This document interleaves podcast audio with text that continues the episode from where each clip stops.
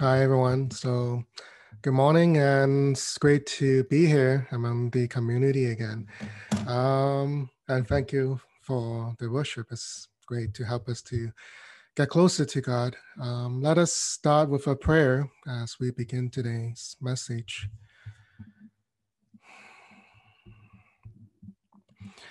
Dear Lord, Heavenly Father, we thank you that we can gather here today in the midst of our home um, it's been tough this past one and a half year, and it's tougher as we have to face new challenges at this time in a homeland with the Delta variant, the fourth wave, and farther away, what's happening in different parts of the world, Afghanistan and other places who which are suffering injustice, Lord.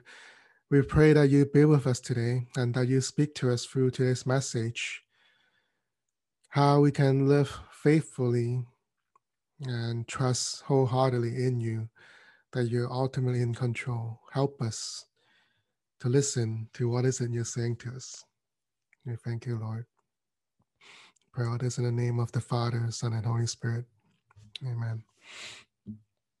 Let me share my screen.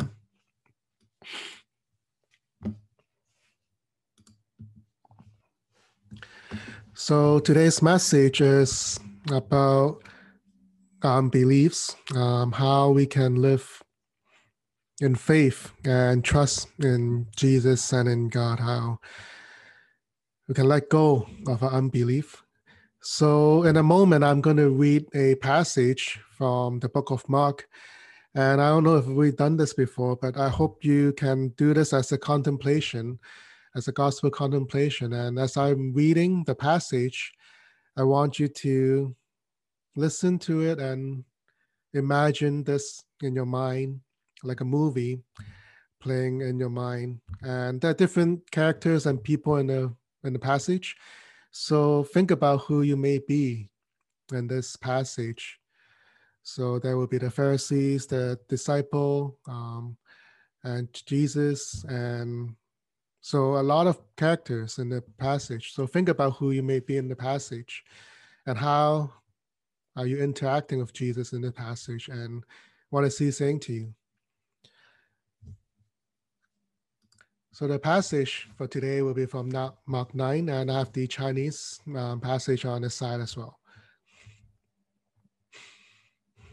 When they came to the other disciples, they saw a large crowd around them and the teachers of the law arguing with them. As soon as all the people saw Jesus, they were overwhelmed with wonder and ran to greet him. What are you arguing with them about? He asked.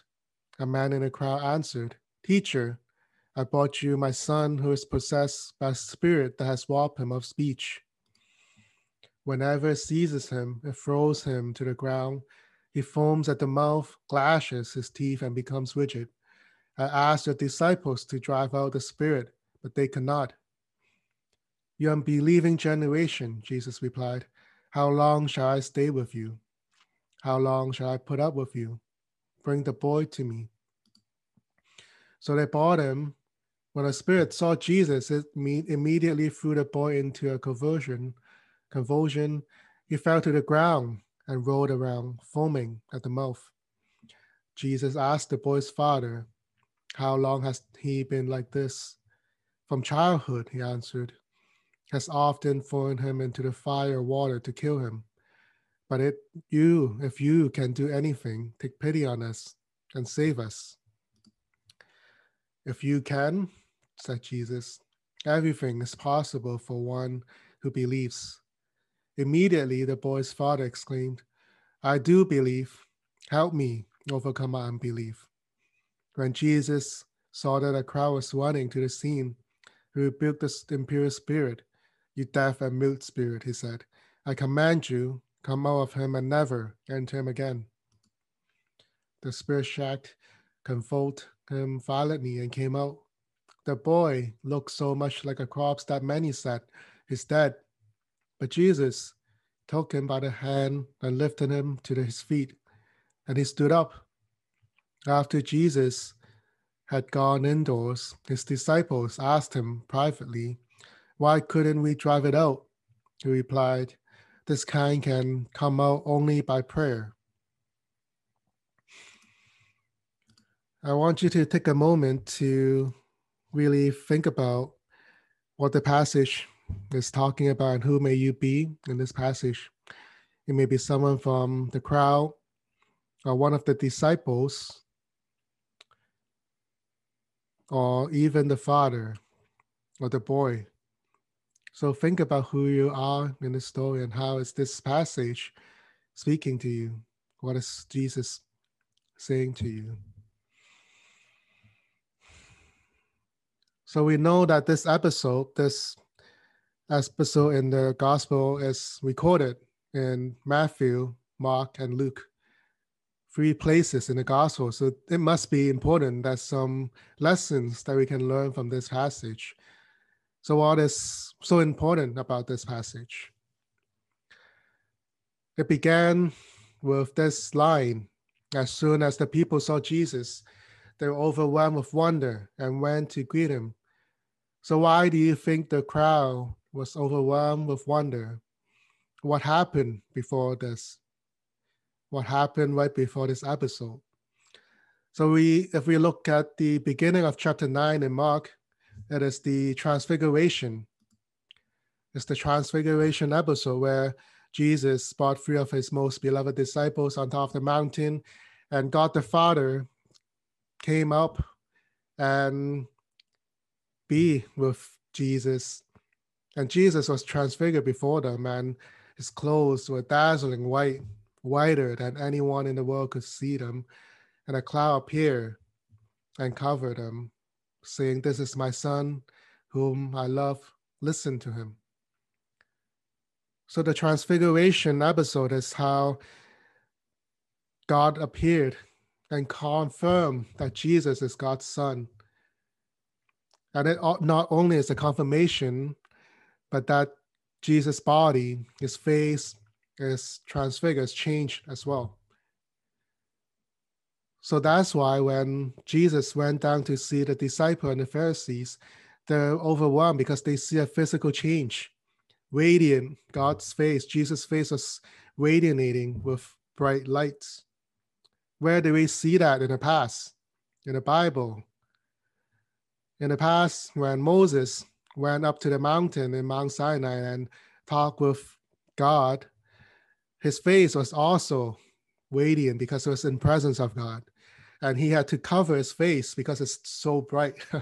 so people cannot directly look at Moses because his face is so bright. It's kind of like looking straight at the sun. Maybe not as bright, but it's hard to look at because it's so bright. So in this case, Jesus is also radiating with the presence of God.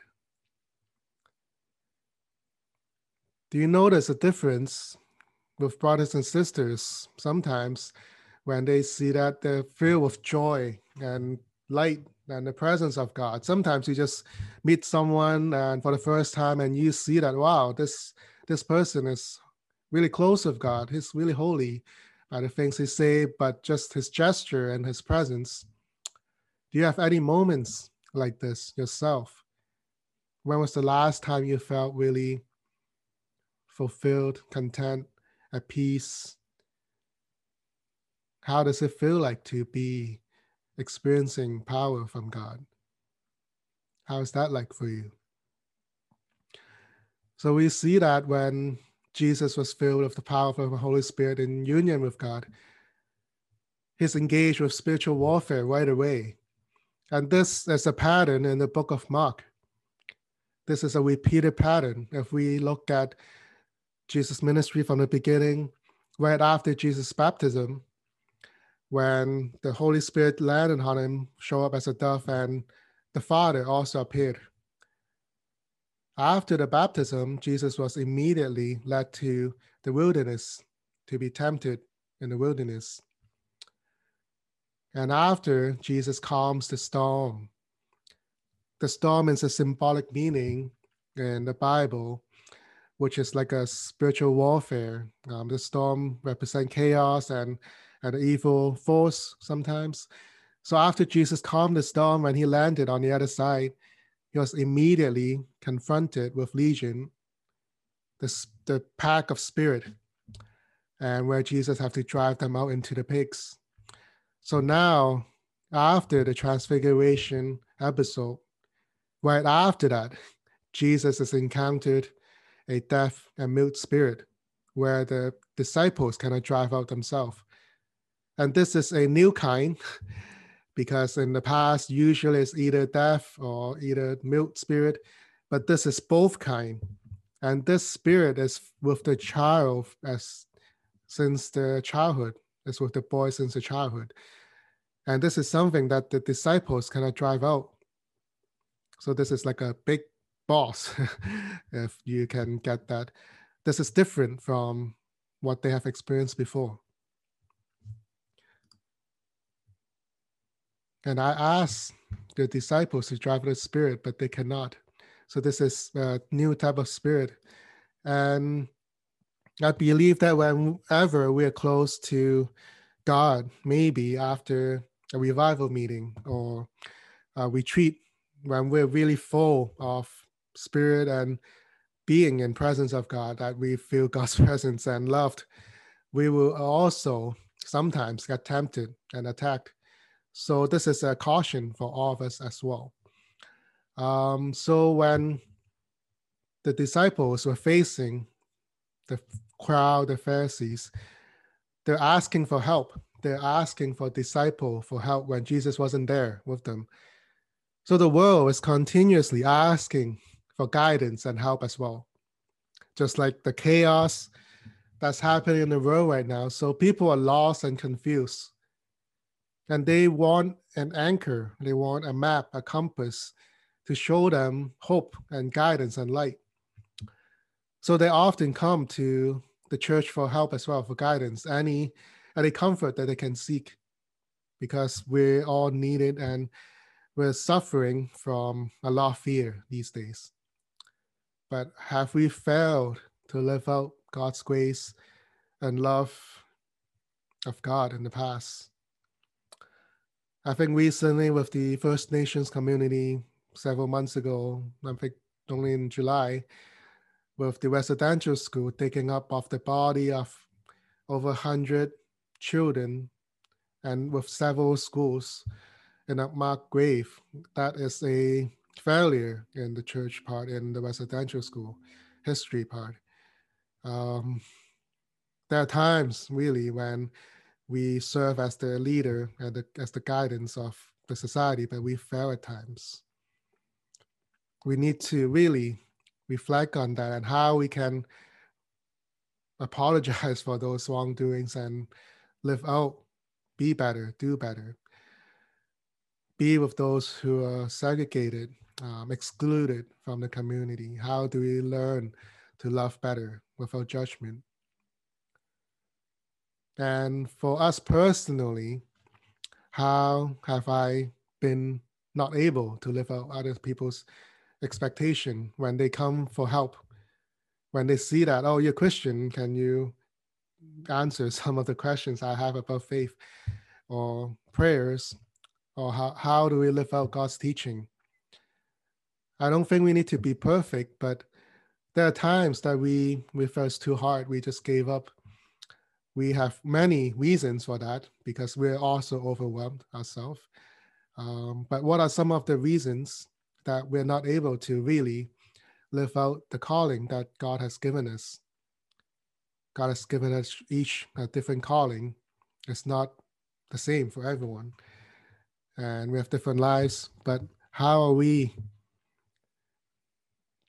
kind of not being able to live that out fully? this uh, as I don't mean this in a judgmental way. It's just thinking about how we can be better. And I hope that today's message will continue to speak to those areas of unbelief. So when the people came talking to Jesus, asking for Jesus for help because the disciples cannot drive out the, the spirit, this is how Jesus replied. You unbelieving generation, how long should I stay with you? How long should I put up with you? Bring the boy to me. You unbelieving generation. That's pretty harsh word. And unbelieving, and in also other passages recording this same passage, they will talk about how it's unbelieving, faithless, and thoroughly perverse generation. How long am I to remain with you? How long am I to bear with you? Bring the boy here to me. So I'm believing and perverse. Perverse is meaning is not sometimes not what we meant by that today. So perverse is kind of talking about how we turn away and distort, twisting the ways of God and the meaning and the word of God and saying something entirely different. So sometimes we use God's word and twist it, the meaning, to fit our own agenda at times. And I hate to say it, but I saw a video recently of, of a certain figure in power using the word of Isaiah to justify the means to go to war. And I feel that it's really twisting the word of scripture so we need to really be discerning of that and really need to know the word well so that we can discern what is right, what is wrong, how are people twisting it, so that we can be staying in the right path ourselves.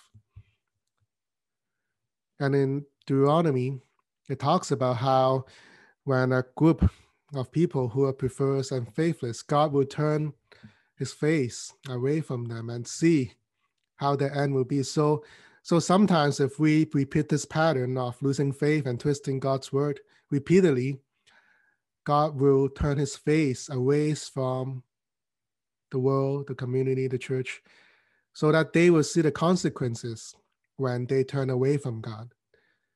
This is not meant that God will be away forever, but that's a lesson for us to be learned. This is a discipline action. It's because of God's love. He wants us to go back to Him. But after talking too many times about it, and there's still no change. So God sometimes will turn His face so that we will face the consequences of our action, so that we can learn from how we are rebellious in ways. So, who may the faithless be in this passage when Jesus talk about you faithless, perverse generation? Is it the disciples?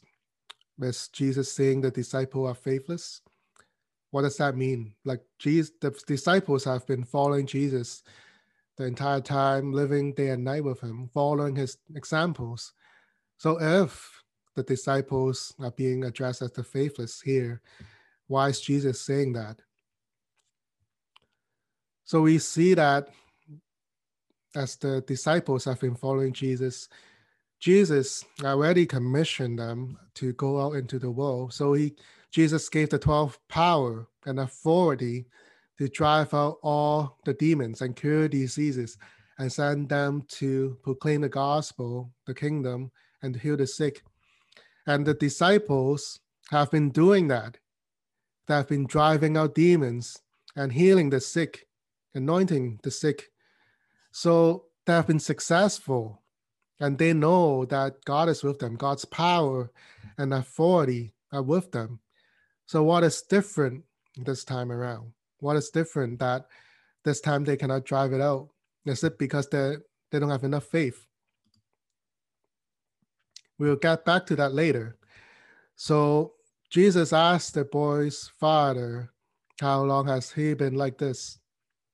From childhood. So the boy has been brought up to Jesus, and Jesus asked the boy's father, What happened? How long has he been like this? And then when the spirit saw Jesus, he immediately threw the boy to the ground and having a seizure. Um, so we have to be careful that having seizure is not being possessed by the spirit, it's just the symptom of this spirit.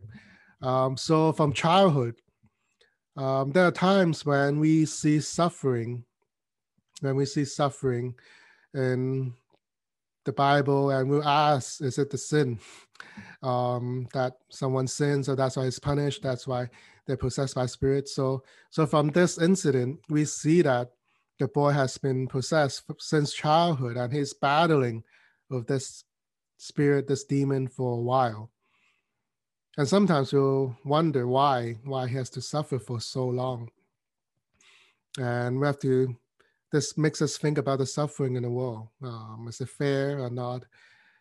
And sometimes that just the way life is. And that's the, there's no easy answer. That's how it is sometimes. We don't have answer why the boy has to suffer since a childhood. So this is something that we need to think about more.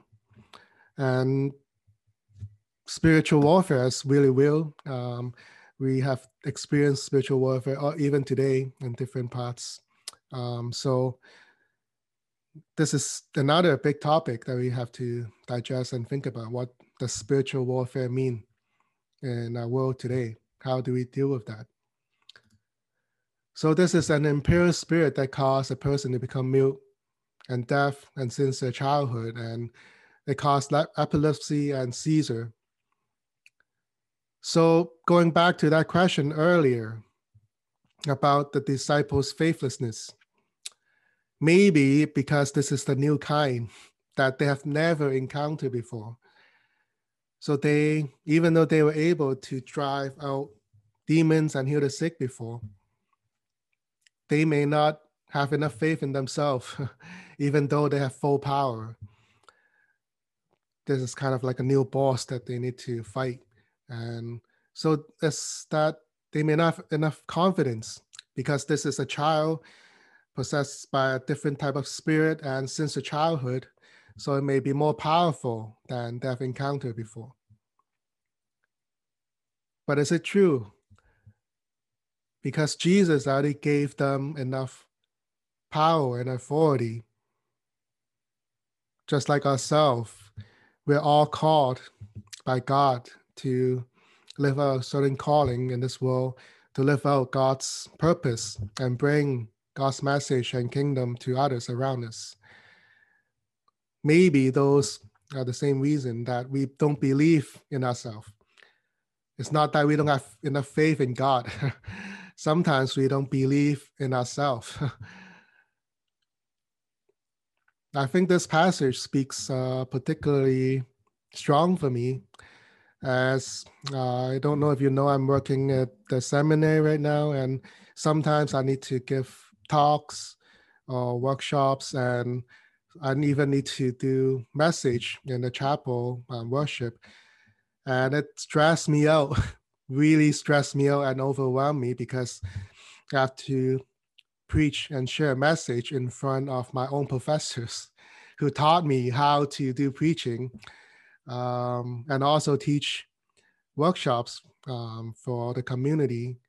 And the people who attend the workshops are weapons and like people on the front line a lot of times. So whenever I have to prepare for these speaking engagements or workshops, I will we really stress. So I kind of feel what the disciples are feeling. It's not that I don't have faith in God, it's just that I feel that I'm not good enough, that I don't have enough power or knowledge um, to do well in it. But this is a reminder for us that it's not dependent on our own abilities. If we have doubts about ourselves, we have to ask God to give us more faith. That we have to learn to depend on God more. So, the reasons that you give yourself earlier when I asked that question, what are some of the things that are holding you back from living truly out what your purpose and calling is. You can think, is it that we're really doubting ourselves rather than doubting on God's power? We, we feel that we're not worthy or good enough. In those cases, then maybe we have to really not depend on ourselves, but depend on God even more.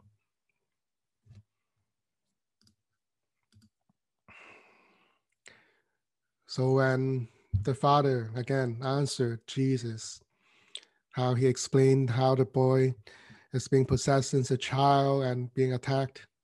And then he said, But if you can do anything, take pity on us and help us. And how did Jesus answer? If you can, if you can do that, if you can, do we often do that in our prayer as well? How often do we use a similar phrase or question in our prayer when we're faced with challenges? If you can help us, Lord Jesus, if you can show me your way, if you can bring healing, if you can answer a prayer, I think a lot of times we use the same phrase as well. Again, it's speaking from that part of our self doubts. Are these doubts coming from our doubts in God's ability or power? Or are these doubts that in the legitimacy of what we're asking for? Sometimes we ask for things that may not be in God's will. Well, of course, this case, healing of the boy is, but a lot of times in a prayer, at times it may not be directly in what God is asking us or leading us. So, what can we do? What does it mean to pray? How can we let go of these doubts? If you can, how did Jesus answer the boy's father? If you can, everything is possible for one who believes. Everything is possible for the one who believes. So, what is it that you're asking God right now? in your prayer. Maybe you're struggling with things in your relationships or financial issues, or you're struggling with the next step. You don't see where the next step goes. What are you asking Jesus in your prayer? Instead of if you can, how should we ask and pray? in those prayers. Immediately, the boy's father cried out, I do believe. Help me overcome my unbelief. I do believe. Help me overcome my unbelief. We know that we do we do believe in God and His power, and we have faith in him, but it's just that we don't have belief in ourselves. Ask God to overcome, help us overcome this unbelief in ourselves, in our faith towards him. Help us to use this as a prayer that I do believe, but help me overcome those areas of unbelief. And notice that Jesus did not condemn or judge the Father's little faith but he worked with what little faith the father has, and he worked with that.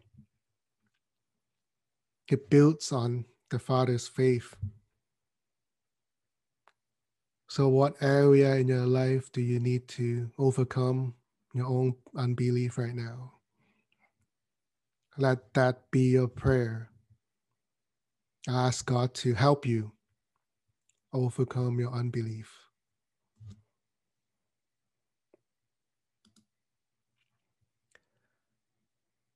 And Jesus, as Jesus continued this conversation with the father and the boy, he saw that a crowd is coming, running to the scene. They're here for the show. they want to witness a miracle. They want to see this act of exorcism. And then Jesus immediately rebuked the impure spirit. So I want you to pay attention to this this also is a pattern in Jesus' ministry that he doesn't do this for show or performance. When he see that a lot of people are coming, he just want to finish this. He doesn't want to do this as a performance. he wants to really heal the person and the boy. So he immediately rebuilt and cast out the impure spirit. So we see Jesus have the similar pattern whenever a large crowd continue to come and gather, whether it's after the feeding of the 5,000, Jesus will immediately go away with him and the disciple and the boat and go away from this crowd. Or various healing of the leprosy or other casting of demons. Jesus doesn't do these for show. This is not performance. And a lot of times people ask Jesus for signs. Jesus can do this signs for people if he wishes, but he doesn't like that. He doesn't like how people only believe in the signs, but not Jesus himself. So right away, when he see that a crowd is coming, he rebuked the impure spirit and cast it out. That I command you, get out of the boy, never enter him again. So this is a reflection for us um, in the age of social media. a lot of times we we will post things on on Facebook, Instagram.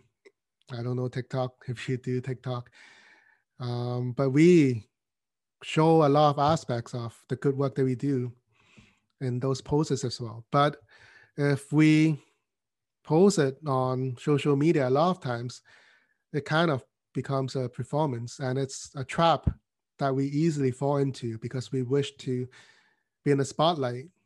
Um, so this is a reminder that when we do good things, we shouldn't. We we don't need to announce it to the world.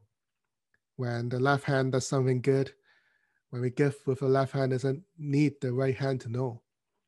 So this is a reminder of how to do good work in the age of social media, to me at least. And as the boy spirit is being cast out, the spirit had one final struggle and it came out, and the boy looked so much like a corpse, like a dead body. And many said, He's dead. So even here till now, even when Jesus is radiating with energy and brightness when people were filled with wonder. And from the conversation that they were having, the crowd still have doubts about Jesus. They still they think that the boy is dead. Jesus did not do the healing. So maybe that faithless generation is also talking about the crowd. So now Jesus took the boy by the hand and lifted him up to his feet and he stood up. And afterwards, Jesus ran away with his disciples. And indoor, when they're in private setting, the disciples needed a debrief. And Jesus asked Jesus, why couldn't we drive it out? And what did Jesus say? This kind can only come out by prayer. This kind can only come out by prayer. Does that mean that the disciples were not praying before. What does that mean? In Chinese, it talks about prayer and fasting. And in other in other episodes in Matthew's, when Jesus was being asked the same question, Jesus replied, Because you have so little faith. Truly I tell you, you have faith as small as a mustard seed. You can say to the mountain, Move from here to there, and it will move nothing will be impossible for you. But this kind of demon won't leave except by prayer and fasting. So, this is a famous passage about the faith and mustard seed. And we're often forgotten that this is addressing the little faith that the disciples were having. Just like a mustard seed, you can move this mountain from here to there. As long as you have faith, nothing is impossible. So the disciples cannot drive out the spirit because they're lacking in faith, they're lacking in prayer, and they're lacking in fasting.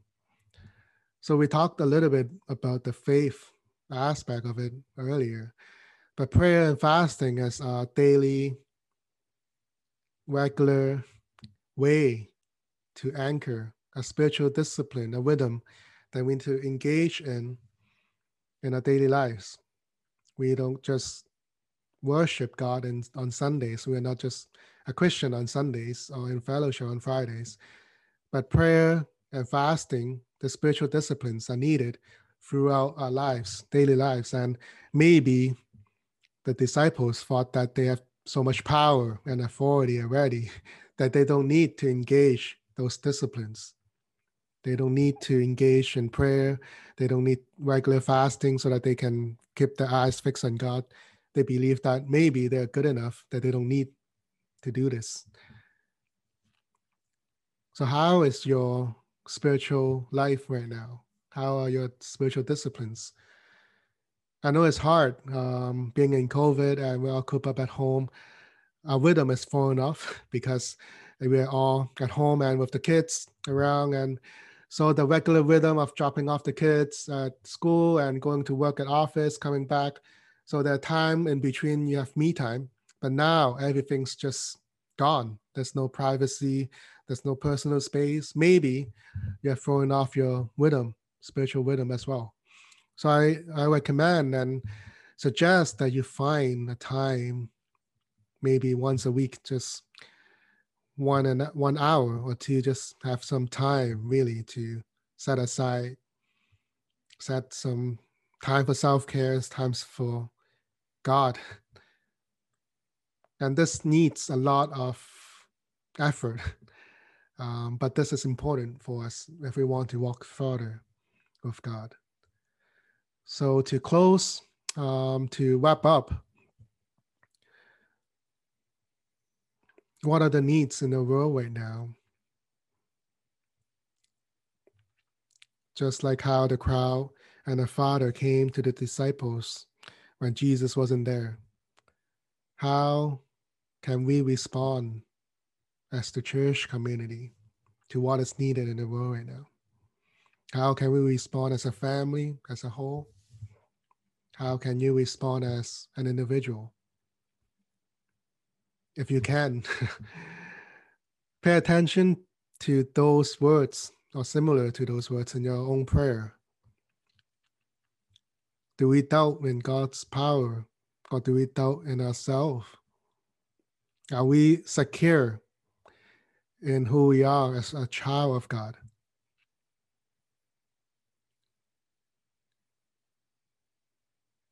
And finally, I hope that this will be a prayer for you this week.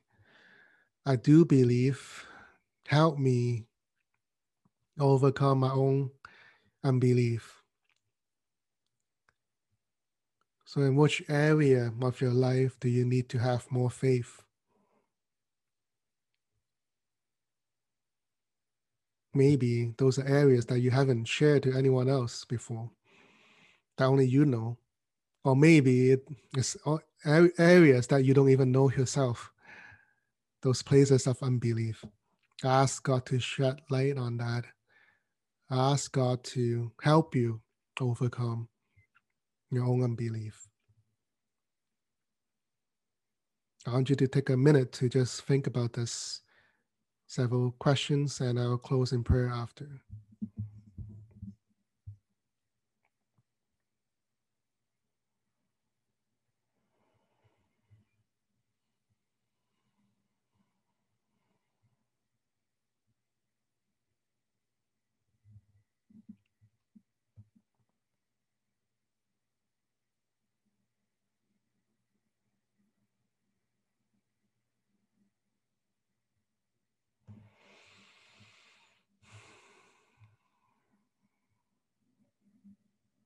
Dear Lord Jesus,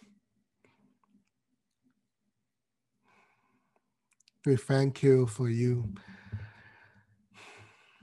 We thank you for your grace, your mercy, and your compassion.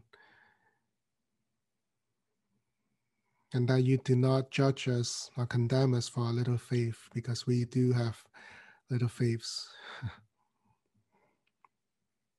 but Lord, help us with our unbelief. When we even we don't believe in ourselves, you already believe in us because you see our full potential. You see how we'll become more like you. This is a journey in a process. We're struggling in various areas, but Lord, help us. Help us to face and confront those areas of doubts, areas that we don't want to face ourselves. Shed light on them so that the bondage and chains that are holding us back can be broken through your power, your blood, and your salvation. Help us to have confidence in you. When we lack in our power, help us to depend more closely to you. Surrender ourselves.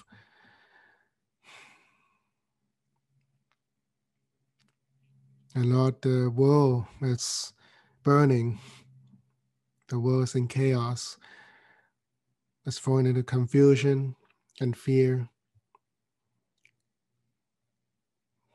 The world is looking for a compass. The world is looking for a community of God that can offer hope and light. Help us to be part of that movement. We know that you're still and already working, Lord.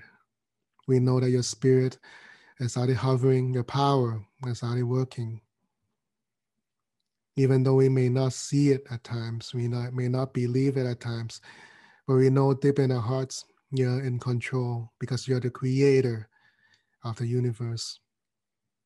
And your love is so great that you don't want to see anyone suffer. Help us to have belief in you, overcome our own unbeliefs. Help us to be part of that movement, to be the light to those who are in need to those who are on the margin.